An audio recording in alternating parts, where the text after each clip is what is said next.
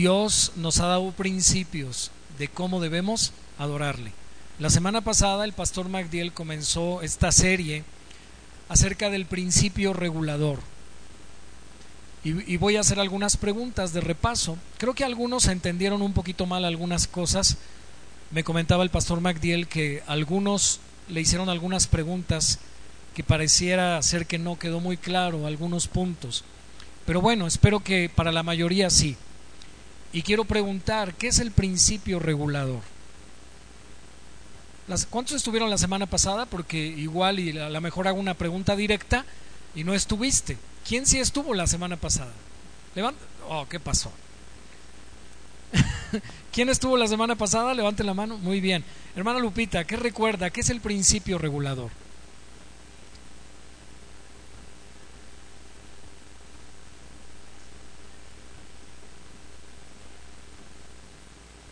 Ok. Es la forma que Dios ha mandado, que Dios ha establecido de cómo se le debe adorar. Amén. En el culto público, es decir, en esta reunión formal, cuando los domingos, el primer día de la semana, se reúne el pueblo de Dios, la iglesia, para adorarle. No se nos ha dejado una libertad a la inventiva, a la creatividad humana. Dios ha dicho cómo quiere que se le adore. Amén. Entonces es importante, también aprendimos la semana pasada y vamos a recordarlo, el principio normativo. A ver, voy a preguntar. Alex, ¿estuviste la semana pasada? No. Ok. Felipe, ¿estuviste la semana pasada? No te acuerdas. Ok. Mi hermano Juanito, ¿te acuerdas qué es el principio normativo?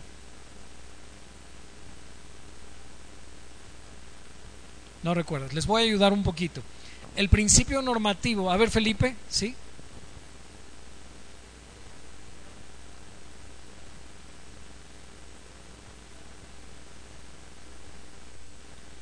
Ok, miren, el principio regulativo dice que no debemos hacer nada más de lo que Dios ha indicado en su palabra, ¿verdad? Lo que Dios ha ordenado, solamente en las escrituras.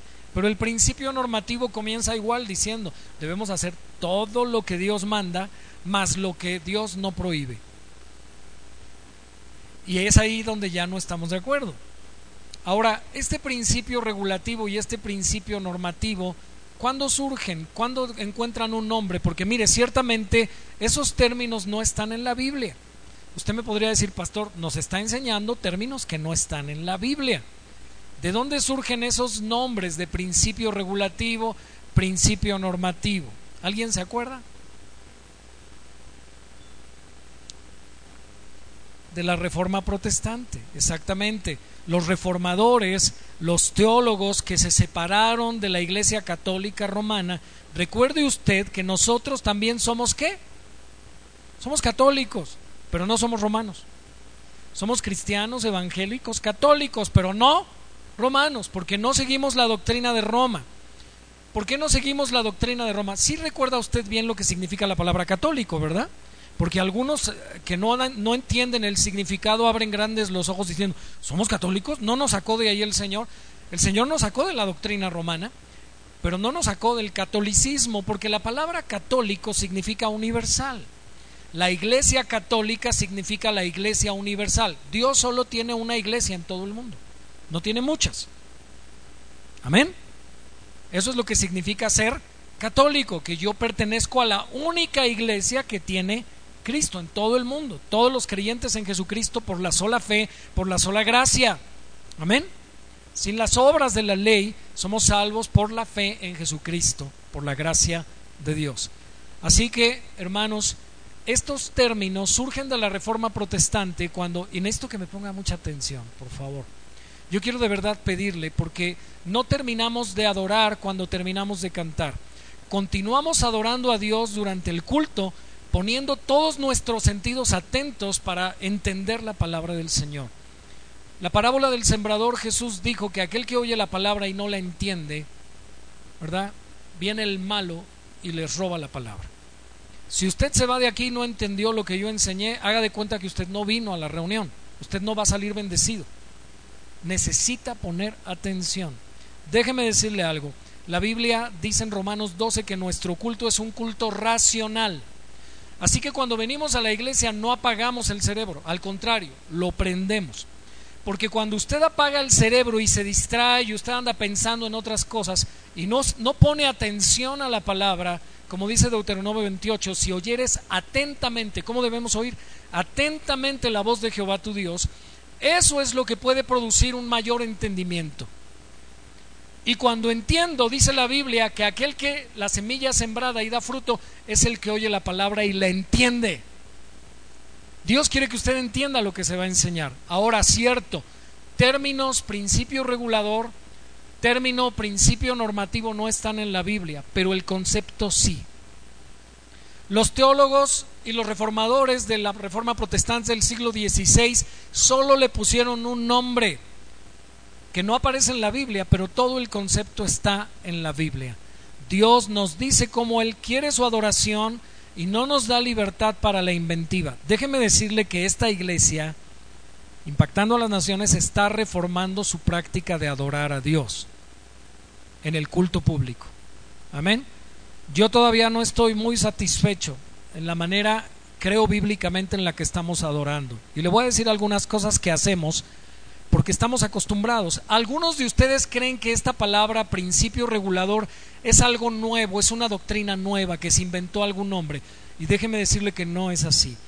Esta doctrina surgió en el siglo XVI con ese nombre, principio regulador, pero escuche bien, está en la Biblia desde el Génesis y hoy lo vamos a ver. Amén. Aunque no aparece el nombre, sí aparece el concepto. Y hoy vamos a estudiar en esta mañana ¿Cómo podemos sustentar bíblicamente que hay un principio regulador para la adoración en toda la Biblia? Hoy solamente vamos a tocar algunos ejemplos de la primera mitad de la Biblia y el Antiguo Testamento. Y si Dios nos permite, la próxima semana veremos cómo continúa en el Nuevo Testamento ese mismo principio de la adoración. Hay algunas cosas que usted y yo hacemos aquí en la iglesia porque literalmente la Biblia los dice. Y nosotros interpretamos algunos textos de la Biblia literalmente. Y la Biblia, hermanos, en algunos aspectos no se debe interpretar literalmente. Tenemos que ver el contexto. El mismo Pedro dice en su carta, en su segunda carta en el capítulo 3, que Pablo escribe en sus todas sus epístolas cosas difíciles de entender. Hay cosas en la Biblia que son de difícil entendimiento y que requieren, hermanos, constancia y que requieren disciplina. Dice Pedro, las cuales los indoctos e inconstantes tuercen para su propia perdición. Y sabe que en la forma que adoramos a Dios en esta iglesia, por mucho tiempo habíamos torcido la interpretación de algunos textos bíblicos. Déjeme decirle, cada vez me siento con más temor, porque la Biblia dice en Hebreos capítulo 12 que nos debemos acercar a Dios con temor y reverencia, Nuevo Testamento, ¿eh? porque Dios es fuego purificador. Entonces, hermano, usted debe de venir a la iglesia con temor de Dios, porque usted se está acercando a un ser infinitamente grande, infinitamente poderoso, infinitamente temible, y usted es un mortal y yo soy un mortal. Y debemos acercarnos con reverencia, como dice Hebreos, pero escuche, y con temor, pero al mismo tiempo podemos acercarnos con gozo. Hay una tensión a ver, pastor, ¿cómo es posible que yo me acerque con reverencia y temor, por un lado, y por otro lado me acerque con alegría, con gozo? Nota cómo son como dos extremos que generan una tensión. ¿Hacia dónde vamos? Y de repente siento que en esta iglesia hemos caído en extremos por una mala enseñanza y por una mala interpretación de algunos textos de la Biblia.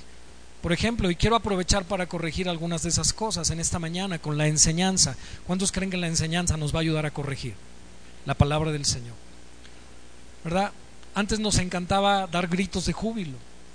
¿Verdad? Nos encantaba danzar en nuestra reunión. Ya no debemos danzar, pastor, en la iglesia. Hoy no voy a hablar precisamente del tema, pero chiflidos en la iglesia. Créame que yo, yo quiero que piense por un momento y no se ofenda a nadie, porque si ustedes de los que dan gritos de júbilo y chiflidos y puede haber un gozo verdadero, pero también, hermanos, tristemente la iglesia moderna ha estado alabando y adorando a Dios en estos últimos años, décadas, quizá desde finales de los 80, principios de los 90, en México y en el mundo surgió algo que se le llamó la renovación de la alabanza y la adoración. Miren hermanos, yo no soy tan grande. Yo en los años 80 era un niño en la iglesia y recuerdo que cantábamos con el himnario en la iglesia en los años 80, ¿verdad? Y con una guitarra nada más en el culto. Y en finales de los años 80 surgen algunos cantantes cristianos que empiezan a traer bandas ya con baterías, bajos, guitarras, teclados, ¿verdad? Eh, un estilo de música diferente a los himnos, música más contemporánea. Y empieza a haber un algo llamado la restauración de la adoración.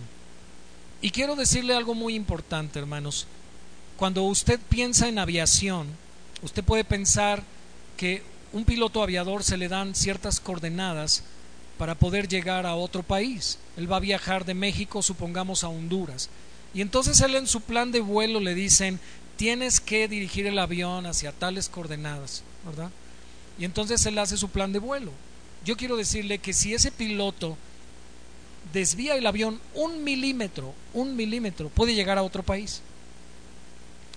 Así que, hermanos, cuando yo escuché esto y los pastores comenzamos a estudiar este tema del principio regulador, la verdad es que me dio miedo. Y yo, y yo quiero serle sincero, ¿en qué sentido me dio miedo? Porque dije, creo que estamos adorando mal al Señor. Creo que estamos haciendo las cosas para nuestro propio gusto, como nos gusta a nosotros, y no hemos tomado en cuenta si esto que estamos ofreciendo a Dios le gusta, según su palabra. Sinceramente, cuando oí ese, ese mismo ejemplo que le estoy dando de terminar en otro lugar, muy lejos del, del objetivo hacia donde nos dirigíamos al adorar a Dios, pudiésemos nosotros, hermanos, no estar adorando a Dios y estar adorándonos a nosotros mismos. Porque estamos ofreciendo un culto a Dios que es para mi gusto. Es que a mí me gusta esa alabanza. Oye, pero no es para ti, es para Dios. Es que a mí me gusta este estilo de música. Ahora, quiero hacer una distinción entre la forma de alabar a Dios en el culto público, es decir, cuando nos reunimos, y cuando estamos fuera del culto público. Escuche bien, usted en su casa, usted en su casa con sabiduría, no, no, le, no le quiero decir que usted pueda hacer lo que usted quiera fuera de la iglesia. No, tenemos que actuar con sabiduría, bajo principios. Pero Dios no regula la vida del ser humano, ¿verdad? Su vida cotidiana en sentidos así muy específicos como si reguló su adoración en el culto público. Entonces esta parte es muy importante entenderla porque cierto, hermanos, yo me levanto y no tengo de parte de Dios una agenda para el día. Cuando te levantas debes hacer esto y debes hacer aquello y luego te debes lavar los dientes y etcétera, etcétera. Si usted se lavó los dientes, gloria a Dios. Si no se los lavó, pues le va a oler mal la boca, ¿verdad? Pero usted tomó una decisión y no se va a ir al infierno por eso, no se va a condenar. Si desayunó, bien. Si no desayunó, también. En esas cosas Dios no regula. Dios nos da libertad. Dios no le dijo a usted qué profesión debería usted aprender o qué oficio debería tomar. Usted tuvo libertad de Dios. Dios no reguló eso en su vida. Pero aquí en la iglesia, cuando la iglesia se reúne, Dios dice cómo se hacen las cosas. ¿Cree que Dios tenga ese derecho? Amén. Entonces quiero ayudarle a, partir de hoy a que cambiemos nuestra perspectiva y que comencemos a preguntarle a la Biblia cómo Dios quiere su adoración. Amén. Y lo primero que quiero llegar es dónde surge el término principio regulatorio.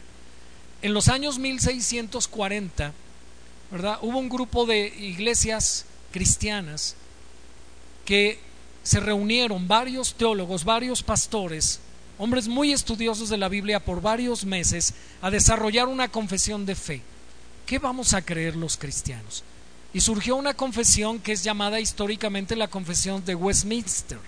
Westminster es una ciudad en Inglaterra, por eso se llama así. Ahí se reunieron en esa ciudad varios teólogos, varios maestros y escribieron una confesión de la fe. ¿Por qué creemos? Algo parecido al catecismo de Heidelberg que estamos estudiando. Si Dios nos permite en el futuro, estudiaremos esa confesión de Westminster. Y, todas las iglesias cristianas de esa época, ¿qué creen? Se sometieron a esa confesión de fe. estuvieron de acuerdo. Más adelante, como 40 años más adelante, más o menos por el 1680, empezó a haber algunas diferencias en algunos grupos cristianos respecto al bautismo y la adoración, justamente, y el gobierno de la iglesia. Por ejemplo, surgió la iglesia bautista. Y las iglesias bautistas, que son iglesias históricas más o menos de los años 1680, 1670, que son como los sucesores de los anabaptistas. Escuche bien ese término, anabaptistas. ¿Qué significa ese término? No estaban de acuerdo que la iglesia protestante bautizara niños, bautizara bebés. Lo que se le llama el paido bautismo. La palabra paido significa niño.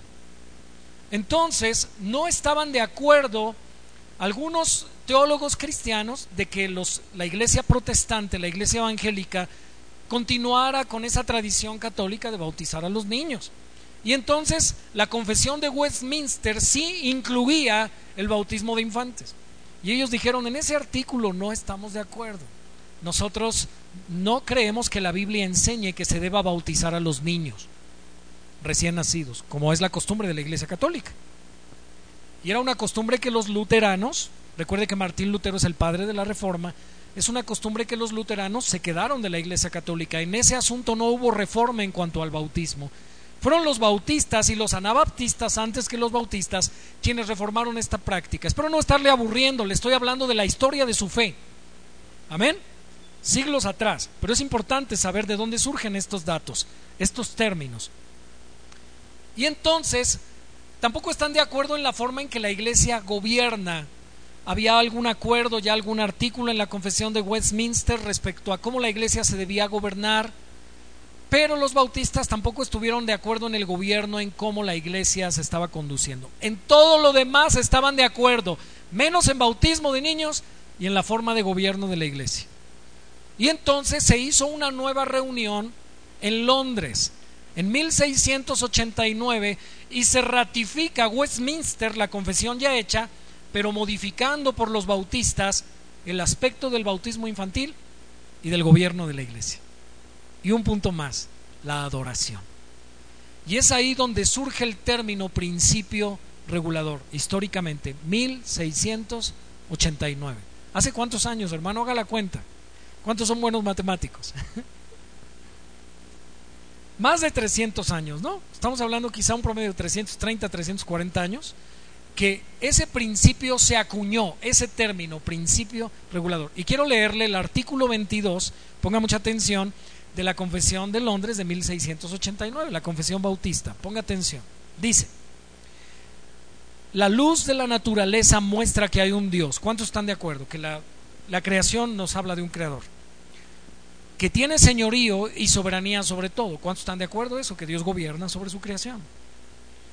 ¿Es justo? ¿Cuántos creen que Él es justo? Es bueno y hace bien a todos y que por tanto debe ser temido, amado, alabado, invocado, creído y servido con toda el alma. ¿Cuántos están de acuerdo con eso? Yo sí. Amén. Repito, alabado, amado, temido, invocado, creído y servido con toda el alma con todo el corazón y con todas las fuerzas. Según la escritura nos enseña eso, ¿cierto? Amarás al Señor tu Dios, corazón, alma, mente, fuerzas, todo. Dice, pero el modo aceptable, esto es muy importante, de adorar al verdadero Dios está instituido por él mismo, dice el artículo 22 de Westminster.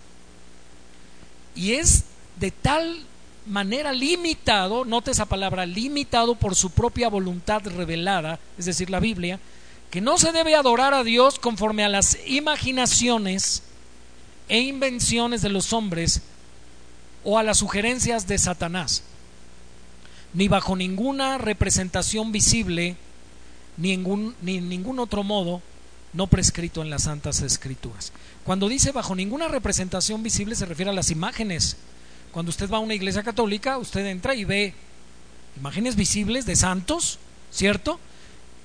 Y dice Westminster, no debemos usar ningún tipo de imagen visible que represente a Dios en el culto. Por eso usted llega a un lugar como este y aquí usted no va a encontrar ninguna imagen visible de algún santo, de algún o de algún becerro de oro, como hicieron los judíos, ¿verdad? Los hebreos cuando salieron del desierto, salieron de Egipto y estuvieron en el desierto. al Moisés recibir la ley. Ahora, hermanos, esta confesión que yo acabo de, mencionar, el artículo 22 de Westminster, ¿le suena a usted bíblico? Todo lo que acabo de decir, que hay un solo Dios, que es soberano, que gobierna sobre su ocasión, que es justo, que es bueno, que hace bien a todos, que por tanto es digno de ser temido, alabado, adorado, con todas las fuerzas, con toda la mente, con todo el corazón, y que Él es el que regula en la escritura la forma en que Él debe ser adorado, y que no debemos adorarlo a través de nuestras invenciones ni nuestras imaginaciones, sino conforme lo que Él ha dado en las escrituras. ¿Le suena bíblico? Esta, esta, esta confesión no, es, no está en la Biblia, no la vamos a encontrar en el texto bíblico, pero se deriva de las escrituras, ¿cierto? ¿Verdad?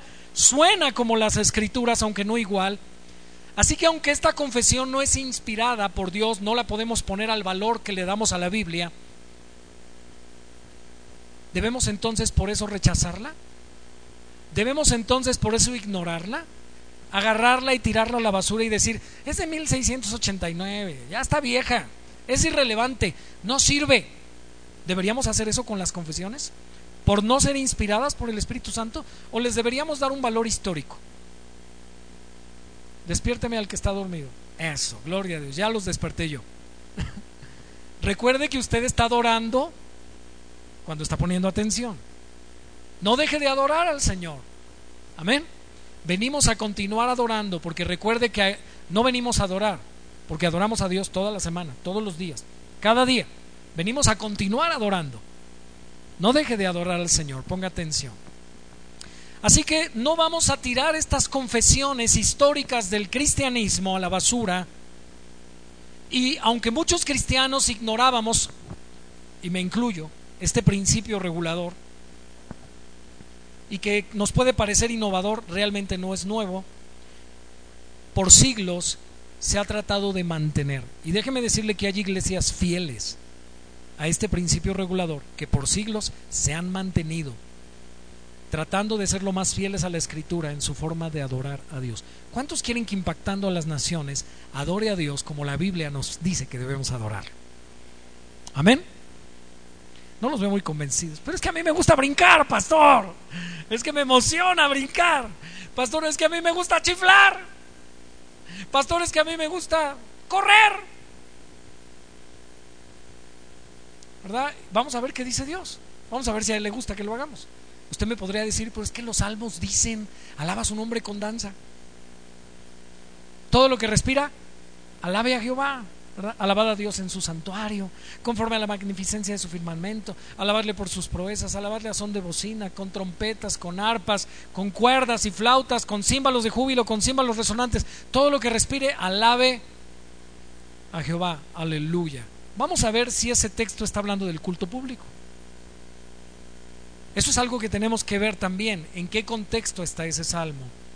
Y vamos a ver que escuchen bien los textos, los textos que a veces no alcanzamos a comprender. Un texto aislado de muchos textos que apuntan a una verdad, ¿a qué le debemos hacer caso? Yo he usado este ejemplo varias veces. Si tenemos un arroyito de agua por acá, un texto, que parece decirnos algo, pero tenemos un mar de este otro lado de la Biblia que niegan lo que este texto solito dice. ¿A qué le debemos hacer caso? ¿Al mar que está por acá que dice que no lo debemos hacer? ¿O al arroyito que dice que sí lo debemos hacer? Hay un principio en la hermenéutica. ¿Qué es la hermenéutica? La interpretación de la Biblia. Que dice que los textos de difícil interpretación se interpretan a la luz de los claros. Los textos oscuros se interpretan a la luz de los claros, no al revés. O sea, si es evidente en la Biblia, hay una cantidad de textos bíblicos que dicen, no lo hagas así, me encuentro uno que parece decir que sí, ¿a cuál le debo hacer caso? A este que dice que no, a estos miles que dicen que no, contra este uno que dice que sí. ¿Ya me entendió el principio? Entonces vamos a ver si realmente Dios quiere que lo adoremos de esa forma. ¿Están conmigo? Necesito por favor todas sus neuronas necesito que usted prenda el cerebro. Hermanos, el cerebro apagado no produce adoración. El cerebro prendido produce adoración verdadera, porque dice Jesús, debemos adorar en espíritu y en verdad. Así que la verdad va a ser enseñada y usted necesita entenderla. Y cuando usted prende el cerebro y la entiende en el culto racional, usted va a poder darle mejor adoración a Dios. ¿Cuántos dicen amén? Gloria a Dios. Voy a hablar de cuatro principios si el tiempo me lo permite. El primer principio se llama la falsa adoración es hecha por elementos no mandados por Dios y sin fe. Repito para los que toman notas. La falsa adoración es hecha por elementos no mandados o no ordenados por Dios y sin fe. Y el ejemplo que vamos a usar para este primer principio es Caín y Abel. Génesis capítulo 4, verso 3 en adelante. Amén. Quiero que los de multimedia estén bien pendientes con las citas. Necesito también que allá atrás en, la computadora esté alguien bien atento a las citas. Dice, y aconteció que andando el tiempo, vamos a leer el texto, que Caín trajo del fruto de la tierra una ofrenda a Jehová. Y Abel también y Abel trajo también de los primogénitos de sus ovejas, de lo más gordo de ellas, y miró Jehová con agrado a Abel y su ofrenda, pero no miró con agrado a Caín y la ofrenda suya. Y se ensañó Caín en gran manera y decayó su semblante. Entonces Jehová dijo a Caín, ¿por qué te has ensañado? ¿Y por qué ha decaído tu semblante? Note bien esto que Dios le dice, si bien hicieres, ¿no serás enaltecido? Y si no hicieres bien, el pecado está a la puerta. Con todo esto, a ti será su deseo y tú te enseñorearás de él. Amén. Fíjense hermanos, aquí en el Génesis, hasta es el comienzo de la Biblia, es el comienzo de la revelación de Dios que nosotros tenemos registrada en la Biblia. Podemos ver que los hijos de Adán y Eva llevaron una ofrenda al Señor. Y algo que no vemos de manera explícita es un pasaje en Génesis donde Dios le haya enseñado a Caín y Abel cómo deberían ofrendarle. Usted ha encontrado antes de Génesis 4 donde Dios los reunió y les dijo, miren, miren chavos, vengan para acá. Les voy a enseñar cómo me gusta que me adoren. ¿Usted vio un texto así? No, ¿verdad? No hay nada explícito en Génesis que nos diga que Dios les dio instrucción acerca de su adoración. Pero algo que sí debemos reconocer es que la revelación de Dios es progresiva. ¿Qué quiero decir con eso? Los que tenían solo Génesis y de manera oral, porque ni siquiera lo tenían escrito, porque Moisés, que es el autor de Génesis, Éxodo, Levítico y Deuteronomio, al principio no lo escribió. Todo esto se enseñaba de manera oral. La gente se aprendía de memoria los textos de la Biblia. ¿Sabe que muchos cristianos del primer siglo, aun cuando vino Jesús, no sabían leer ni escribir? ¿Y sabe qué hacían? Se aprendían de memoria la Biblia. Algo que usted y yo no estaría mal que hiciéramos. Porque no sabían leer ni escribir. Y entonces ellos lo escuchaban de manera oral y se lo aprendían. Repitiéndolo. ¿Cómo, cómo memoriza uno? Una de las técnicas de memorización es repetición, repetición, repetición, repetición. Amén. Entonces, hermanos, nosotros vemos que la verdad de Dios, la Biblia, su revelación es progresiva y como cada cosa se va mostrando a su debido tiempo. Nosotros entendemos más adelante que sin derramamiento de sangre no hay perdón de pecados. Eso fue revelado ya en Hebreos. Y, y, también fue revelado en el Antiguo Testamento, en el Éxodo, más adelante, cuando Dios ya le dice a Moisés que construya el tabernáculo y que tenían que traer sacrificios y que a Dios le agradaba la sangre, llegaba como olor grato esa sangre que se derramaba y ese animal, no se me duerma, que se, que se quemaba en el altar, el, el olor que subía era grato a Dios porque se había hecho justicia por causa del pecado y de alguna manera esos sacrificios anticipaban el sacrificio perfecto de Jesucristo. Usted y yo lo sabemos, Caín y Abel no. Entonces tú podrías decir, ¿no es injusto Dios acaso? Porque, pues, ¿por qué no recibió a Caín? ¿Por qué no le recibió la ofrenda? Si no les había enseñado cómo, ¿por qué no le recibió su ofrenda a Caín? Si le hubiera dicho cómo, ahora hermanos, ¿y por qué se recibió la de Abel? ¿Quién le dijo a Abel? Porque Abel, ¿se, ¿se, le habrá ocurrido a Abel? Voy a llevar lo, lo, mejor de lo más engordado de mi ganado y le voy a ofrecer. ¿Habrá sido una idea? ¿Qué piensan? Ya es bueno hacernos estas preguntas en el texto. ¿Obró mal Dios de manera injusta? ¿Dios es injusto? No, ¿verdad que no? Si no, entonces no sería Dios y entonces ya vámonos a nuestras casas, se acabó el culto. No, hermanos, Dios nunca obra de manera injusta, Él es justo. ¿Qué pasó entonces con estas ofrendas? ¿Qué sucedió que Abel ofreció una ofrenda agradable a Dios, aceptada por Dios, y Caín no. Hermanos, cuando Adán y Eva pecaron, ahorita te doy oportunidad, cuando Adán y Eva pecaron, Dios hizo algo. Recuerde cuál fue la reacción de Eva y Adán al verse después de haber pecado. Se dieron cuenta de que estaban desnudos, ¿verdad? Y se hicieron delantales con hojas de higuera, dice Génesis, capítulo 3. Pero dice que Dios, ¿qué hizo con ellos? Los vistió de pieles. Entonces, ¿quién hizo el primer sacrificio en la Biblia? Dios mismo. No dice que Dios hizo un sacrificio, pero hermanos, eso se da por hecho. Porque para vestir de pieles a Adán y a Eva, Dios tuvo que haber quitado la piel, tuvo que quitarle la piel a un animal. ¿Cuál es el término que se usa para quitar la piel? ¿Desollar? Sí, ¿verdad? Desollar.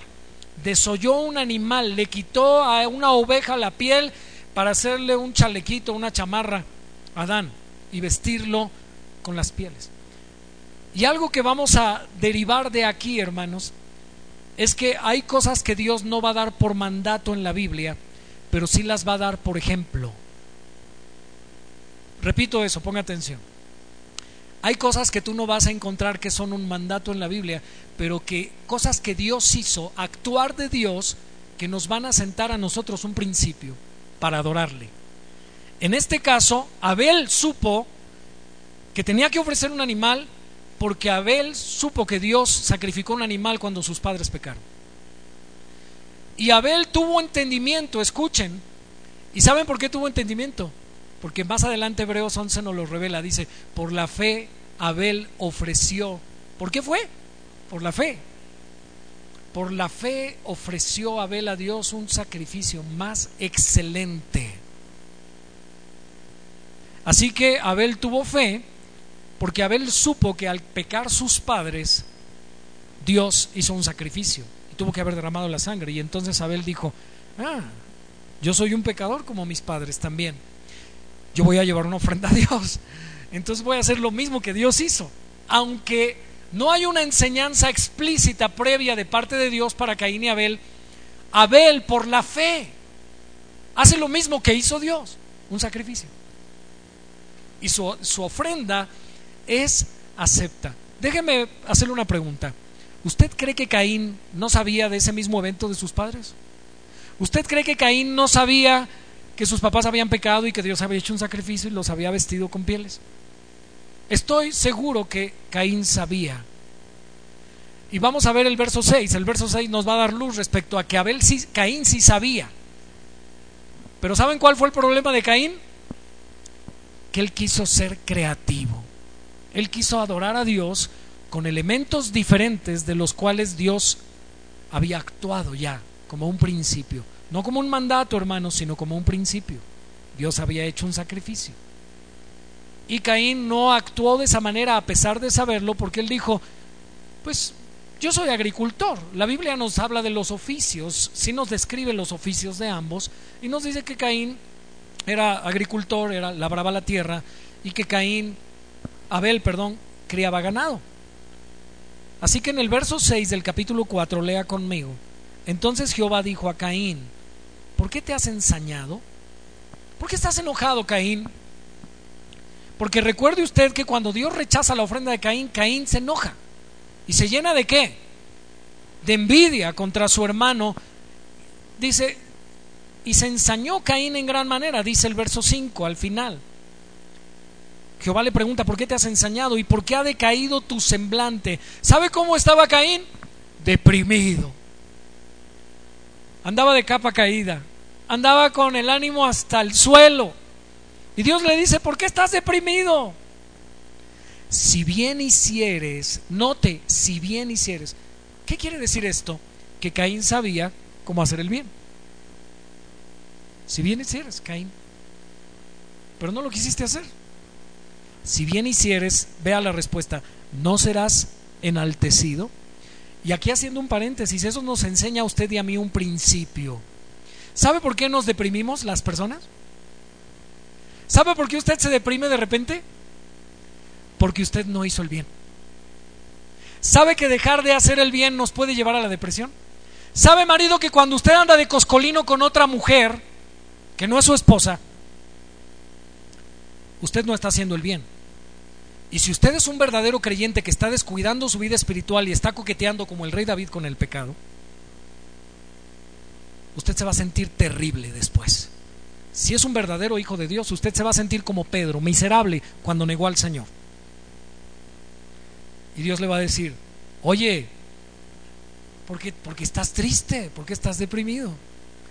Si hicieres el bien, no serás enaltecido. Sabe que la causa de nuestras angustias, de nuestras depresiones, es dejar de hacer lo que sabemos que tenemos que hacer. Y eso es un principio, hermanos.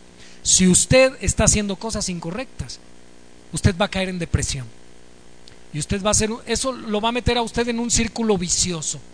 Porque usted, escuche bien, por no hacer lo que debía hacer, cada vez va a tener menos ganas de hacer lo correcto. Ahí les va. Una mujer que no quiere levantarse de la cama en las mañanas porque está deprimida. No quiere limpiar su casa, no quiere hacer de comer. Y el marido le dice, ¿qué tienes? Creo que estoy deprimida. ¿Sabe qué la tiene deprimida? El dejar de hacer eso que usted sabía que tenía que hacer, limpiar su casa, hacer la comida. Pero usted está deprimida porque no lo hizo, ¿verdad? Y entonces usted continúa sin hacerlo porque está deprimida. Y como continúa sin hacerlo, se deprime más. Y usted ya está en un círculo vicioso. Dios le dice a Caín, si bien hicieres, no serás enaltecido. Hermanos, dicen que la gente se deprime porque tiene baja autoestima. Yo creo que es todo lo contrario. Una persona que está deprimida está bastante centrada en sí misma. Solo piensa en ella. ¿Sabe, ¿Sabe cuál es la clave para salir de la depresión? ¿Hay alguien deprimido aquí? Sálgase de usted mismo. Olvídese de sus problemas y empiece a ayudar a los problemas de otros. Esa es la mejor manera de salir de la depresión. Deje de ser usted el rey y el centro de su vida y haga de los demás, escuche bien, los beneficiarios de su servicio, de su atención, de su cariño, de su compartir. Y usted nunca se va a deprimir. Amén. Eso es un pequeño paréntesis en el texto. Dice, ¿y por qué ha decaído? Si hicieres bien no serás enaltecido. Y si no hicieres bien, Dios le está diciendo, Caín en el verso 6, tú no me trajiste la ofrenda que debías haber traído. El pecado está a la puerta. Con todo esto, a ti será su deseo y tú te enseñorearás de él. Hermanos, tenemos este momento de adoración en que los hijos de Adán llevaron una ofrenda al Señor. Y podemos entender progresivamente a través de la, de la revelación bíblica cómo Abel ofreció una ofrenda correcta, agradable a Dios, conforme lo que Dios fue revelando a través de toda la historia bíblica. Pero también nos damos cuenta que Caín trajo una ofrenda incorrecta. Así que escuche bien, hermanos, entre más vamos avanzando en la Biblia, en nuestro estudio y lectura y comprensión de la Biblia, los elementos que usó Caín no están. Los que usó Abel sí están. Animal, sacrificio, sangre, muerte, mediador. ¿Sí o no? ¿Están en el resto de la Biblia? Sí, sí lo están. Y cada vez se va haciendo más claro conforme avanzamos de nuestra lectura de Génesis para adelante. ¿Cierto? Pero al mirar atrás, cuando regresamos a Génesis, vemos esta enseñanza ahí también, en Génesis 4. Hermanos, es seguro que Dios les enseñó a Caín y Abel lo que era correcto en la adoración, pero que Caín nunca, escuche bien, estuvo dispuesto a obedecer. Caín fue rebelde a la manera en que Dios les enseñó, no por mandato, ya vimos cómo les enseñó, por principio, por acción. ¿Acaso no dice Efesios 5.1 que seamos imitadores de Dios? A ver, pónganos Efesios 5.1 en pantalla. Sed imitadores de Dios. Hermano, eso no es una sugerencia. ¿Cómo entiende usted esas palabras? Sed imitadores de Dios. Como hijos amados. ¿Qué entiende usted ese texto? Que Dios le está diciendo, si quieres, mira, hijo, pues ve, tienes un buen modelo aquí a seguir. ¿Eso es lo que Dios está diciendo ahí? No, ¿qué está haciendo Dios ahí a través de su apóstol? Está dando una orden, está dando un imperativo. Imita a Dios. ¿qué debemos hacer los creyentes? Debemos imitar a nuestro Dios. Donde usted no tenga un principio en áreas grises de la vida donde la Biblia ni lo prohíbe ni lo promueve y usted no sepa qué hacer, imite a Dios. Vea cómo actúa Dios. Vea el principio y entonces hágalo conforme al principio si no hay un mandamiento explícito. Amén. Así que hermanos, el tema de la adoración para Dios nunca ha sido descuidado o liviano o lo ha dejado así como que, pues ahí ustedes vean qué me quieren traer. No, hermanos, Dios ha dicho cómo. ¿Vamos bien hasta acá? ¿Todavía los tengo conmigo? Amén. Muy bien. Abel ofreció la verdadera adoración, lo hizo como Dios manda en las escrituras y Caín no. Abel tomó muy en cuenta ese elemento de cómo el hombre debe acercarse a Dios teniendo en cuenta su pecado y su maldad. El hombre no puede acercarse a Dios sin un mediador. La ofrenda de Caín, de Abel, perdón, tuvo todos los elementos que Dios demanda: muerte, sangre, sacrificio. Allí estuvieron presentes en su ofrenda. Entendemos que Jesús nuestro Señor es el Cordero de Dios que quita el pecado del mundo. ¿Sabe? Esa ofrenda de Abel prefiguraba a Cristo. Es un antitipo de Cristo. Y cuando nosotros llegamos al Nuevo Testamento, hermanos, podemos encontrar elementos que demuestran que la adoración de Caín era falsa. Abel ofreció un sacrificio de sangre y Caín unos vegetales. Caín no imitó a Dios en el acto de Dios mismo cuando Eva y Adán pecaron. ¿Nos queda claro? Amén. En Génesis no encontramos un mandamiento explícito acerca de la adoración, pero sí el ejemplo de Dios. Y su actuar debe ser ley para nosotros. Diga esto conmigo. El actuar de Dios debe ser ley para mí. Cuando usted no vea un mandamiento, lo repito, pero vea una acción de Dios, vea un principio de Dios, ese es el que usted debe imitar. No el que a usted se le ocurre. Amén. Por ejemplo, hermanos, por utilizar un ejemplo, en Génesis está el día de reposo. Sí, sí está el día de reposo en Génesis. Dice en Génesis 2, en los primeros versos, versos 1 y 2, que en seis días el Señor terminó toda su creación y el séptimo día reposó. Y dice, y lo santificó. ¿Cierto? Allá hay una acción de Dios, hay un principio que más adelante en el Éxodo, cuando es la ley dada a Moisés, ya se da como un mandato. Aquí no es un mandato, pero es un principio en Génesis. ¿Y sabe qué creo?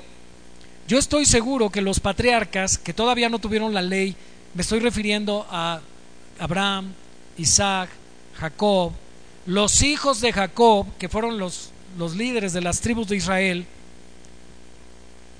guardaban el día de reposo, apartaban un día para el Señor no por un mandato, por un principio. Por un principio. Después ese principio se hace ley explícita en Génesis, en Éxodo capítulo 20, el cuarto mandamiento, ¿verdad? Guardarás el día de reposo. ¿Por qué? Se cita el principio, porque en seis días, dice Éxodo 20, el Señor hizo todas las cosas, toda la creación, y el séptimo día reposó. Amén. ¿Está dándose cuenta de este ejemplo? ¿Cómo funcionan las cosas por principio? Aunque no haya un mandato, lo que Dios hace es ley. Amén. No se requería de un mandato para guardar el día de reposo. El simple actuar de Dios debería de ser imitado. Hermanos, en Génesis 4:6 vemos el reclamo que Dios le hace a Caín. Caín había obrado mal y lo sabía. Y eso a veces nos pasa a usted y a mí. ¿Usted se ha dado cuenta de repente que usted, hermano, está obrando mal y no lo sabía? Es posible que un cristiano esté obrando mal y no sepa que está obrando mal. ¿Saben debido a qué? A su ignorancia de la escritura. Por ejemplo, hermanos, un ejemplo sencillo. Cuando un cristiano está guardando resentimiento y no perdona, está obrando mal. Pero es posible que él sea un creyente muy nuevo o muy ignorante de la Biblia que nunca ha visto que Dios nos manda a perdonar. ¿Cierto? O hay veces que sí sabemos y nos hacemos guajes. ¿Verdad? ¿Están ahí? Sabemos que Dios nos manda, pero yo no quiero perdonar. Somos como Caín. ¿verdad? Dios dice, y de la manera que Cristo nos perdonó, así perdonas. Sí, está bien, tú lo dices, pero yo no quiero. Como Caín, ¿no? Tú dices ovejas, sacrificio, sangre, mediador. Y yo digo manzanas, peras y guayabas, ¿no? Y algunos hasta dirían mangos. Eso es para que se ría tantito, nada más. ¿Ok? Entonces el reclamo evidencia que Caín sabía hacer lo correcto. Si bien hicieres, no serán el tecido. Caín, tú sabes. Hermanos, en otras palabras, Dios le está diciendo, Caín, tú sabías. Si haces el bien, no serás enaltecido. Caín trajo a Dios lo que Dios no le había mandado y de la forma en que Dios no se lo había mandado. Caín sí sabía que estaba haciendo mal. Ofreció adoración con elementos incorrectos y con actitud incorrecta. Esto es muy importante, hermanos, lo que acabo de decir. No solamente necesitamos los elementos correctos, necesitamos la actitud correcta. ¿Sabe, hermano? Esta iglesia, pudiésemos decir, queremos que esta iglesia sea una iglesia bíblica, que adore bíblicamente al Señor, con los elementos bíblicos. ¿Y de qué nos serviría tener todos los elementos bíblicos si no está la actitud bíblica? Hermano, quiero hacerle una pregunta. Noé, hola. Hermanos, póngame atención. Le voy a hacer una pregunta. ¿Usted meditó en las letras de las canciones que cantamos hoy? ¿O solo las leyó y las siguió? Si usted solo siguió la letra sin interiorizar esa letra, usted no adoró. Así usted haya sentido bien bonito. ¿Sabe qué fue? Si sintió bonito fue pura emoción. Pero si usted no entendió lo que cantó, ¿qué dice Pablo en Corintios 14? Cantaré con el espíritu, pero cantaré también con el entendimiento. Cuando cantamos necesitamos entender lo que cantamos. Sinceramente, ¿cuántos quieren ser sinceros conmigo? ¿Cuántos tienen la costumbre de leer las canciones, pero no piensan en lo que dice esa canción? ¿A cuántos les pasó y sinceramente que estaban cantando y bien indiferentes a la letra? Una de ellas dice, tan grande fue tu amor, ¿verdad? Tomaste mi lugar. Te doy gracias, gracias mi Salvador. Gracias por esa cruz.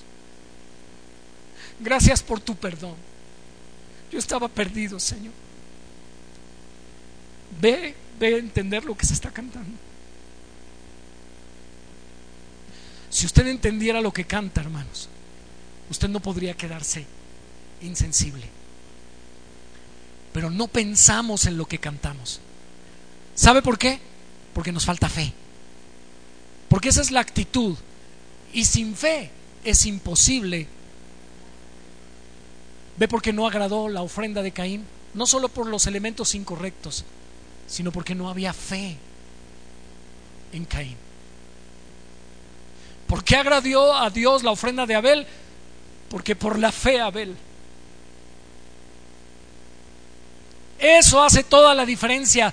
De que tú salgas de este lugar bendecido, lleno, no depende del director de alabanza, no depende de los instrumentos musicales, no depende de que las voces sean afinadas, depende de tu entendimiento y de tu fe, tu adoración. Y mientras, hermano, así hayas llorado, si no entendiste y no te acercaste con fe, solo te emocionaste. La adoración trae transformación. Y si tú saliste de aquí no transformado por la gloria de Dios, tú no adoraste a Dios. ¿Estamos entendiendo? Se está dando cuenta que adorar no es solo cantar canciones. Adorar tiene que ver con algo más profundo que eso. Tomar la cena del Señor tiene que ver con algo más profundo que comerse un pan y beberse un vaso de jugo. Tenemos que pensar, tenemos que interiorizar, tenemos que meditar, tenemos que apreciar, valorar lo que dice, lo que significa, lo que representa. Y entonces algo va a suceder, algo va a suceder en ti.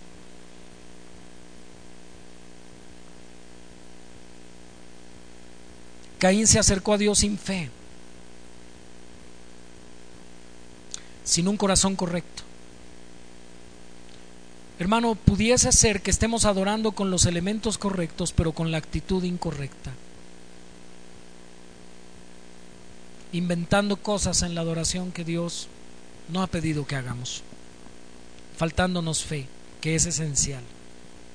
Se tiene que adorar a Dios conforme a lo que Dios ha revelado en la Biblia y no conforme a nuestro antojo, sino conforme a mandatos, a principios y ejemplos. Mandatos, principios, ejemplos que vamos a encontrar en la Biblia. Amén. No conforme a nuestra imaginación. Génesis es el comienzo. Aquí estamos viendo ya el principio regulador, no con el término, no con el término como tal, principio regulador, pero está la acción. Dios está diciendo, así debe ser mi adoración. Así debe ser mi ofrenda que me traigas. Caín Abel. Ahora, obviamente, no le podemos dar una aplicación literal a traer una ofrenda de un cordero como lo que hizo Abel, porque ya que tenemos el Nuevo Testamento, entendemos que eso prefiguraba a Cristo. Ahora, ¿cuál debe ser la ofrenda según Hebreos 13? Dice la Biblia que nos presentemos a Dios con un corazón sincero, en plena certidumbre de fe, lavados nuestros cuerpos con agua. Hermano, cuando venga a la iglesia, báñese. A menos que no tenga agua. Amén. Usted viene a ver a Dios. ¿Sabe? Si usted lee en el Antiguo Testamento, cuando Dios le da a Moisés cómo los sacerdotes se debían lavar antes de entrar a la presencia de Dios, debían usar calzoncillos de lino. ¿Sabe? Dios le dijo a, a Moisés, diles que se hagan calzones de lino porque van a subir unas escaleras y si no llevan ropa interior, se van a ver sus partes y van a estar delante de Jehová. Diles que se hagan calzoncillos de lino. Todo tenía que ser conforme a un rito específico. Ya no es así pero vemos que había un principio que regulaba la forma en que los sacerdotes en el Antiguo Testamento se debían presentar delante de Dios. Ahora, hermano, ¿de qué le sirve a usted bañarse para venir al templo, para venir al culto a Dios, si usted no se lavó la conciencia? Porque el texto de Hebreos dice, lavados vuestros cuerpos con agua pura y vuestras conciencias de toda obra culpable. ¿Cómo se debe presentar ante Dios? Con una conciencia limpia y con un cuerpo limpio. Amén. Eso Dios lo demanda en su palabra. Así que conforme avancemos, hermanos, en el estudio de la adoración en esta serie, vamos a tener más entendimiento conforme avancemos hacia el Nuevo Testamento. Pero hoy estamos hablando del principio regulador en dónde? En el Antiguo Testamento. Y vemos cómo es una de las cosas que tiene continuidad. ¿Sabe que hay cosas del Antiguo Testamento que siguen vigentes en el Nuevo? Porque muchas iglesias dicen, nosotros somos iglesia del Nuevo Testamento. Hermanos, ¿la Biblia tiene Antiguo y Nuevo? ¿Qué? Sí, sí tiene Antiguo y Nuevo. Sí. A ver, mi hermano, ¿qué deberíamos decir los creyentes? ¿Nosotros somos cristianos del Nuevo Testamento o deberíamos decir somos cristianos de la Biblia? Si Dios no hubiese querido ya, hermanos, que nosotros estudiásemos el Antiguo Testamento, sencillamente se hubiera perdido. Y no tendríamos nada del Antiguo Testamento, solo el Nuevo. Pero tenemos toda la Biblia. Cierto, hay cosas que ya no tienen continuidad. Abundaremos más adelante en la continuidad y discontinuidad de cosas que Dios estableció en el Antiguo, que continúan vigentes en el Nuevo y de cosas que ya no tienen continuidad, perdieron su continuidad en el nuevo pacto, porque prefiguraban a Cristo, eran tipos de Cristo y Cristo ya vino. Entonces ya no necesitamos los tipos, ya tenemos a Cristo, ya tenemos la realidad que esperábamos y la verdad a la cual apuntaban todas esas tipologías del Antiguo Testamento. Amén. Dios rechazó la adoración de Caín basado en principios establecidos por él mismo y no recibió ningún intento innovador de su parte. Más adelante Dios establece en el mismo Antiguo Testamento que debía haber sacerdotes, que debía haber, ¿verdad?, un tabernáculo, que debía haber formas de ofrecer sacrificios y vamos a ver nuestro segundo caso. Ya hablamos del primer punto. ¿Cuál fue nuestro primer punto? No le escucho. La falsa adoración es hecha por elementos no mandados por Dios y sin fe. Vamos a ver nuestro segundo ejemplo en el Antiguo Testamento. Y ahí va el principio para los que toman notas. La falsa adoración no espera saber la voluntad de Dios. ¿Sabe cómo es la falsa adoración? Impaciente. rapidito, ya para pronto. Todo lo quiere rápido, no tiene paciencia. Y vamos a ver el ejemplo de Nadab y Abiú. ¿Había oído estos nombres en la Biblia? Nadab y Abiú. ¿Quién eran Nadab y Abiú? ¿De quién eran hijos?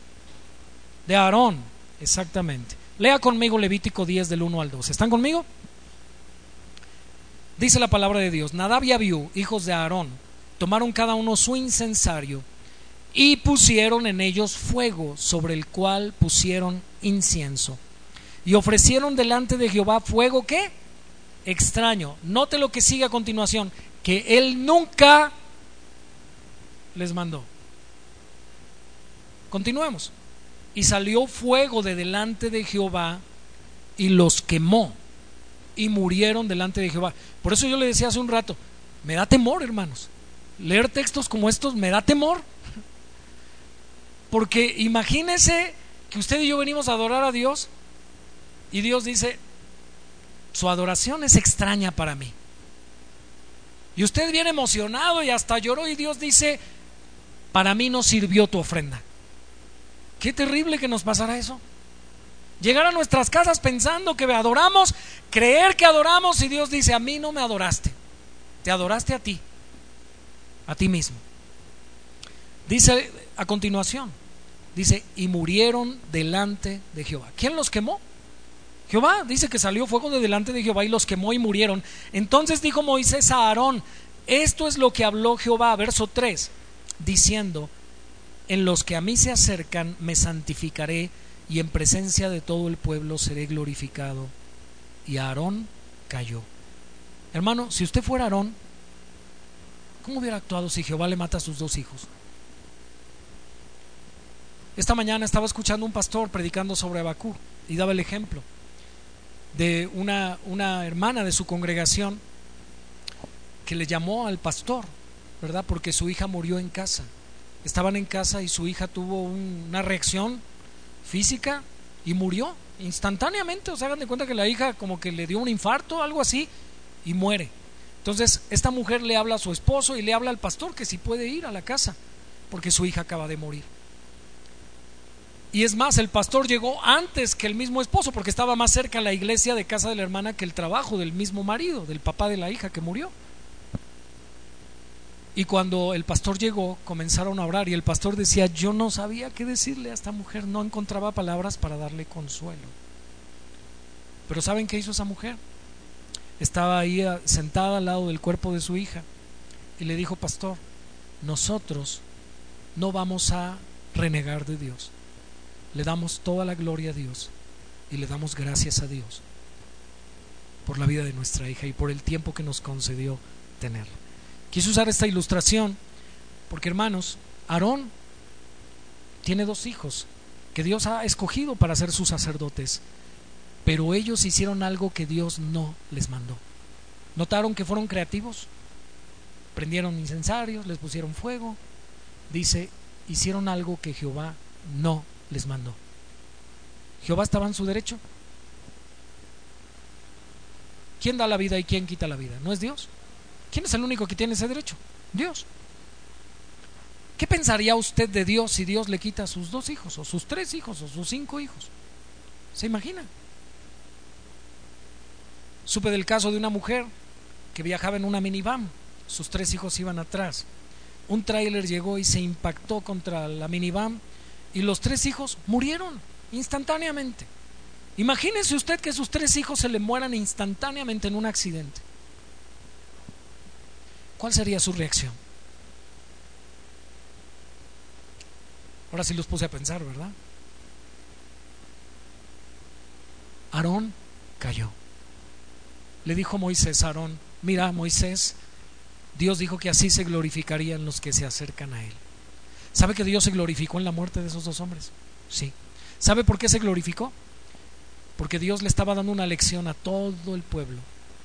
Algunos dirían, ese es el Dios del Antiguo Testamento. Porque algunos piensan que es diferente al del Nuevo. No, hermano, vaya Hechos 5. Acuérdese de Ananías y Zafira. ¿Ya vio que es el mismo? El mismo Dios. Por eso no andemos jugando al vivo. Porque Dios no cambia. Dios es el mismo ayer, hoy y por los siglos. Amén. El contexto de este capítulo de Levítico. ¿De qué habla el contexto? Usted lo puede leer en casa, el capítulo 10 y el capítulo 9, con calma. ¿De qué habla? Al pueblo de Israel estaban yendo bien las cosas, hermano. Todo era victoria, triunfo, alegría. Se había terminado de construir el, el tabernáculo del desierto. Llegamos a un punto donde Moisés y Aarón escucharon la voz de Dios, fueron obedientes, el tabernáculo había sido terminado, ambos líderes estaban bendiciendo al pueblo, había felicidad en el pueblo. La satisfacción de Dios se manifestó, Dios estuvo contento porque dice la Biblia que la nube llenó la casa, la presencia de Dios, Dios estaba ahí, Dios descendió.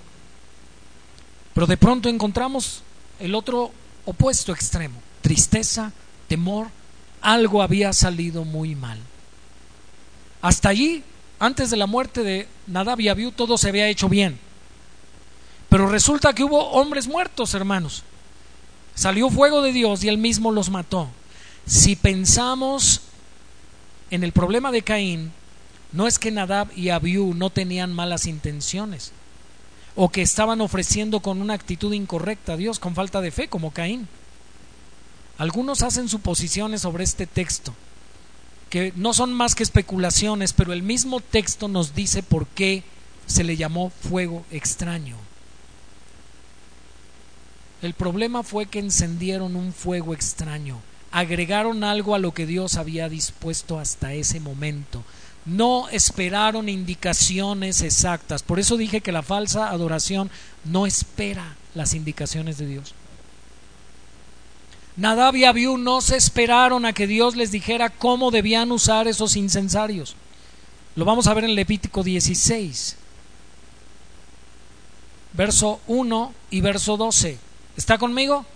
Allá arriba en la pantalla dice, habló Jehová a Moisés. Fíjese, ellos mueren en el capítulo 10 porque prendieron incienso, fuego extraño, pero vea que Dios hasta el capítulo 16 les dice cómo se debían usar no esperaron la instrucción de Dios para el uso de los incensarios. ¿De quién eran esos incensarios, hermanos? ¿Para el uso de la adoración de quién? ¿Había malas intenciones en, en Nadab y Abiú? Probablemente no. ¿Había falta de fe? No. Pero Dios no se los mandó. El texto claramente dice, Jehová no lo mandó. ¿De qué importante es esperar? Hermano, quiero darle un consejo. La próxima vez que usted no sepa qué hacer, porque usted no conoce un principio bíblico, un mandato bíblico respecto a la decisión que debe tomar, no diga, bueno, pues hay que echar un volado porque yo no sé, ¿verdad? Si sale sol, pues hago esto, y si sale águila, pues no lo hago. No, hermanos, por favor, espérese a saber. no le pase lo que Nadab ya vio. Espérese a saber, pregunte a sus pastores. Pastor, mire, tengo que tomar esta decisión y la verdad yo no sé bíblicamente cómo debo actuar aquí. ¿Qué dice la Biblia que debo hacer respecto a esta situación? Espérese, hermano, por favor. Porque si usted toma una decisión apresurada, no digo que se va a morir. En el momento quizá no, probablemente después sí. Por tomar una mala decisión. Así que, hermano, vea el texto de Levítico 16:12. Habló Jehová a Moisés después de la muerte de los dos hijos de Aarón cuando se acercaron delante de Jehová y murieron. Verso 12. Después tomará un incensario. Usted puede leer todo, quiero llegar al, al punto. Después tomará un incensario lleno de brasas de fuego del altar delante de Jehová y sus puños llenos de perfume aromático molido y lo llevarán detrás del velo. Nota, hermanos, es hasta este verso donde Dios les dice cómo debían usar el incensario.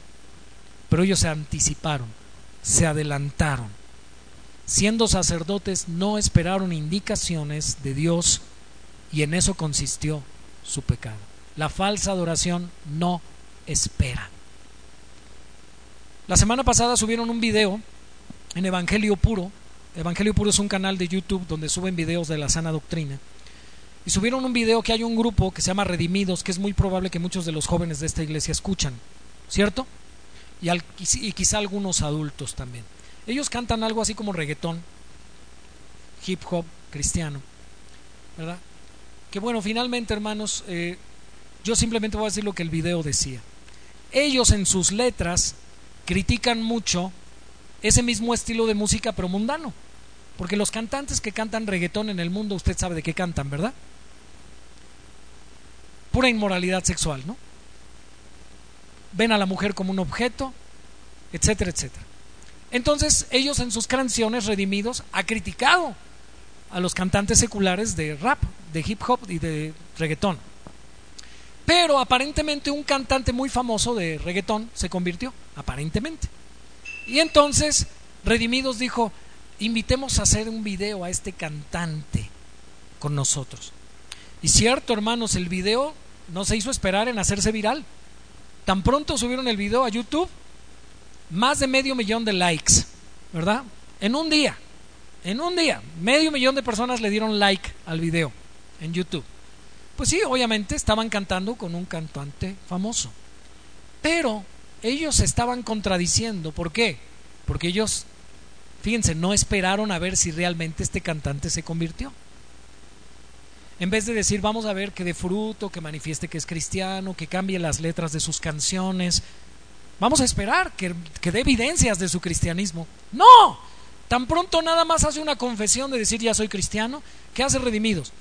Venga, chepacá, danos, compártenos tu fama.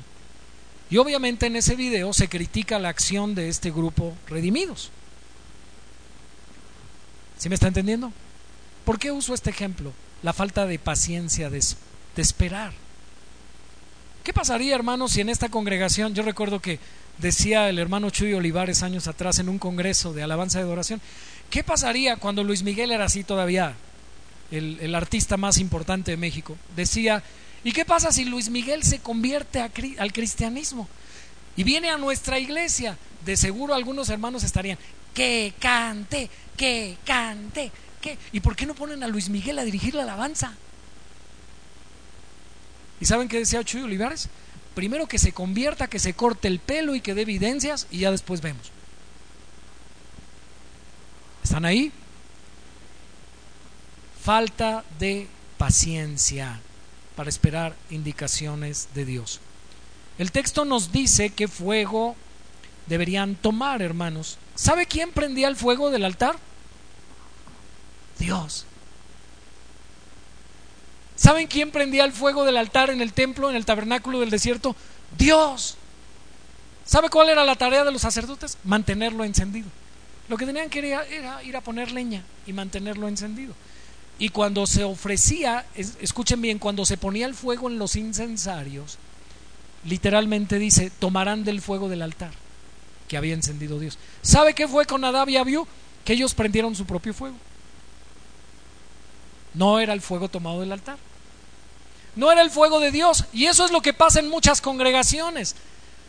Tratamos de poner un ambiente tan emocional. Hermanos, más adelante vamos a hablar de la música y la adoración. ¿Y cuántos saben que la música tiene poder sobre las emociones? No se haga, no se haga. ¿Cuántos han llorado porque dicen, esa me llega al alma? Yo, yo recuerdo, hermanos, cuando era adolescente, gracias, una de mis hermanas oía un cantante secular que se llama José Feliciano, un cieguito, ¿verdad? Y recuerdo que ella tenía todos sus discos de José Feliciano. Y yo en la adolescencia, ¿verdad? Cuando tenía unos 12, 13 años, estaba como en ese cambio del, carácter un poquito y, y, yo era muy sensible. Los músicos somos muy sensibles a la música. Yo he llorado con piezas musicales, con canciones de, verdad como niño. Y recuerdo que había una canción que este, me hacía llorar. Yo oía ese, ese disco y me hacía llorar. Y más si estaba lloviendo y si era un día lluvioso, así. Yo me, acostaba ahí en la sala y ponía el tocadiscos y ponía a José Feliciano y lloraba. ¿Sabe? Hay veces que en la iglesia decimos, hay que poner esa porque esa me hace llorar. Y la gente a lo mejor sí llora en el culto, pero no lloró por la presencia de Dios, sino por un fuego que Dios no prendió, sino el que el director de alabanza manipuló. ¡Qué serios! Eso le pasó a Nadab y Abiú. Prendieron un fuego que Dios no prendió. Y en eso consistió su pecado. El trabajo de los sacerdotes era mantener el fuego, poniendo ahí brasas para que se manteniera mantuviera ardiendo. Y en el capítulo 10 de Levítico, ellos eran ignorantes todavía, Nadab y Abiú. No sabían, Dios no les había dicho cómo. Pero escuche bien este principio, la ignorancia no evitó su muerte. ¿Oyó bien? Y ese es un principio que vemos en toda la Biblia. La ignorancia no evita el castigo. Y ahí le va un texto bíblico en el Nuevo Testamento. Dice la Biblia, aquel siervo que conociendo la voluntad de su Señor, no hizo ni se preparó. Si la conocía. Recibirá, dice, muchos azotes. ¿Cuántos? Muchos. Y después hace el otro contraste. Aquel siervo que no conociendo la voluntad, no la conocía. Pues como no la conocía, tampoco la hizo. Dice, recibirá menos. Pero también le toca. ¿Oyó bien? La ignorancia no nos libera del castigo. Si usted no sabe que el reglamento de tránsito dice que hay que usar el cinturón de seguridad, y usted no se lo pone porque no sabe, eso no le exime de que un agente de tránsito le detenga y le diga, ¿sabe que le voy a infraccionar? Pero es que yo no sabía. Pues lo siento mucho, mira, aquí dice el reglamento, usted debe conocer el reglamento. Ahí le va su multa. ¿Sí o no? Hermanos, la ignorancia no nos libra de las consecuencias de nuestros pecados. ¿Podríamos estar pecando al creer estar adorando a Dios? Sí, hermanos. Por eso le digo que esto debe darnos temor. Vea que dice el verso 13 de Levítico capítulo 10. Perdón, capítulo 13. 16, perdón. Y pondrá el perfume sobre el fuego delante de Jehová. Levítico 16, verso 13. Y pondrá el perfume sobre el fuego delante de Jehová, y la nube del perfume cubrirá con él, cubrirá el propiciatorio que está sobre el testimonio, para que no muera. Ellos prendieron un fuego que Dios no prendió y aparte no echaron el perfume aromático y no el perfume hacía como una nube que los cubría de Dios. Dios los vio y los vio en su pecado y los vio desobedeciendo y fuego extraño y dijo, ¡pum! Vámonos. Fuego salió de Jehová y los quemó. Dice el verso 14, tomará luego de la sangre del becerro y la rociará con su dedo hacia el propiciatorio, hacia el lado oriental. Hacia el propiciatorio esparcirá con su dedo siete veces de aquella sangre. Después degollará al macho cabrío en expiación por el pecado del pueblo y llevará la sangre detrás del velo, adentro. Y hará de la sangre como hizo con la sangre del becerro, y la esparcirá sobre el propiciatorio y delante del propiciatorio. Así purificará el santuario a causa de las impurezas de los hijos de Israel, con sus rebeliones y de todos sus pecados, y de la misma manera hará también en al tabernáculo de reunión, el cual reside entre ellos en medio de sus impurezas. Hermanos, el fuego ha sido algo que Dios ha puesto como esencial y elemental para su adoración. Escuche bien, en todo el Antiguo Testamento vemos que Dios se manifestaba en fuego. Ahí le va unos ejemplos. Ya estoy terminando. Éxodo 3.2. Y se le apareció el ángel de Jehová a quién? A Moisés, en una llama de fuego en medio de una zarza. Éxodo capítulo 19, verso 18. Todo el monte Sinaí humeaba cuando Dios descendió, porque Jehová había descendido sobre él en fuego.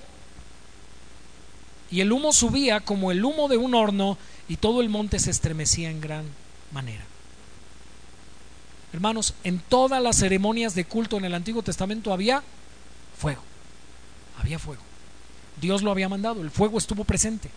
No era de origen natural, no era por hacer chispas con las piedras. No, era divino, era de origen sobrenatural. Dios lo encendía.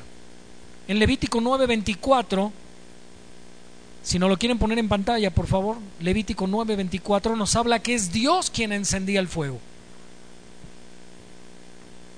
Dice, y salió fuego de delante de Jehová y consumió el holocausto con las grosuras sobre el altar, y viéndolo todo el pueblo, alabaron y se postraron sobre su rostro. ¿Quién prendía el fuego? Dios mismo. Era un fuego divino. Todo lo que se ofrecía a Jehová debía ser quemado con ese fuego, no con fuego hecho por hombres, no con fuego extraño, lo cual nos demuestra que no podemos adorarle como nosotros queremos, aunque tengamos buenas intenciones. Las buenas intenciones, escuche bien, no cubren el pecado ay, que yo le voy a llevar ahorita una ofrenda de cempasúchil al Señor, al fin es de temporada.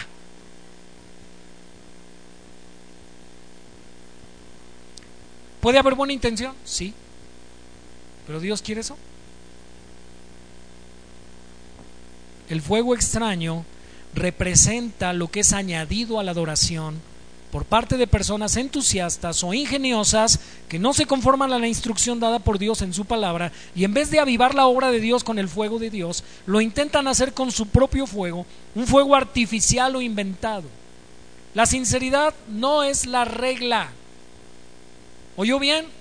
Se necesita sinceridad para adorar a Dios, pero no es lo único que se necesita. No es lo único que Dios demanda. Usted podría decir, yo lo hice de corazón y aún así lo pudo haber hecho errado. Ya que se debe hacer de acuerdo a las escrituras. Y ya no alcancé a darle los otros dos, solo se los dicto. Punto número tres. Usted conoce la historia y yo sé que lo va a entender. Ejemplo tres, o el principio tres es la falsa adoración no respeta las disposiciones de Dios. La falsa adoración no respeta las disposiciones de Dios. Nuestro ejemplo es Saúl. Y de manera muy escueta lo digo. Saúl, vas a ir contra Malek, vas a matar todo, Saúl, tú y el pueblo, van a acabar con animales, con niños, con todo, hasta con el rey. Y viene de regreso Saúl con el ejército y con muchos animales. Ve, y Samuel lo está esperando. Y Samuel dice, ¿qué es ese balido de ovejas? ¿Y qué le contestó Saúl? Lo que pasa es que el pueblo quiso apartar lo mejor del ganado de Amalek para ofrecer sacrificios a Jehová tu Dios. ¿Qué le dice Samuel? No se complace Dios más en que se le obedezca que en que se le sacrifique. ¿Y qué hizo Samuel cuando vio al rey Agag? Saúl le había perdonado la vida. ¿Qué hizo Samuel? Sacó su espada, hermanos, y lo hizo pedacitos. ¿Por qué? ¿Quién había dado la orden? Jehová. ¿Dios nos va a mandar a matar gente hoy? No. Eso ya no aplica para nosotros. No hay continuidad. Pero sí hay continuidad en el principio. Dios se agrada más de que se le obedezca de que se le sacrifique. Fue la única vez que Saúl desobedeció. Saúl estaba esperando a Samuel en Gilgal. Samuel le dijo, espérame siete días y yo voy a llegar a ofrecer sacrificios, sacrificios de paz. Y dice que el pueblo se le desertaba a Saúl. El pueblo ya se andaba regresando, el ejército, y, Samuel no venía, y ya estaban en el séptimo día. Y Samuel se tardaba en llegar como sacerdote y profeta. ¿Y qué hizo Saúl? Ofreció él el holocausto. Y pareciera que Dios nada más estaba esperando y probando a Saúl porque tan pronto terminó el holocausto llegó Samuel. ¿Y qué le dijo Samuel? Locamente has hecho. ¿Cuál fue el problema de Saúl? No seguir las disposiciones, no respetar las disposiciones de Dios. Le digo que de manera muy escueta. Y el último principio en el Antiguo Testamento que quisimos usar como ejemplo es USA. ¿Cuántos se acuerdan de USA? ¿Quién fue USA? USA. La Unión de los Estados de América. ¿Sí? El que murió, ¿por qué? Por querer ayudar a Dios. Por querer ayudar a Dios. Hermanos, David quiso traer el arca. Cuando el rey Saúl muere, ya vencido por los filisteos, y David toma el reino, de Hebrón, no es todavía rey en todo Israel, pero es rey en Hebrón, él quiere traer el arca que era tenida, estaba en casa de Abinadab, él quiere traer el arca de regreso a Jerusalén. Pero David no preguntó, ¿cómo? Y Dios había dicho, ¿cómo? Y David dijo, hagámosle un carro al arca y jalada por una carreta de bueyes. Y en cierto momento el arca parecía caer de la carreta y Usa extendió su mano para sostenerla. ¿Buena intención? Sí. ¿Ignorancia? Sí. Y dice que él murió. El principio regulador nos dice que hagamos las cosas como Dios lo establece en su palabra, a través de ejemplos, principios, mandatos. David le costó muy caro. Si tú le preguntaras a David el día de hoy, David, Si tuvieras que escoger hoy entre el principio normativo, que el normativo dice que es hacer lo que Dios manda en su palabra, más todo lo que no prohíbe, o el regulativo que dice solamente hagamos las cosas que Dios manda en su palabra. David, si tú fueras David y Dios te preguntara, David, ¿qué escogerías hoy, el regulativo o el normativo?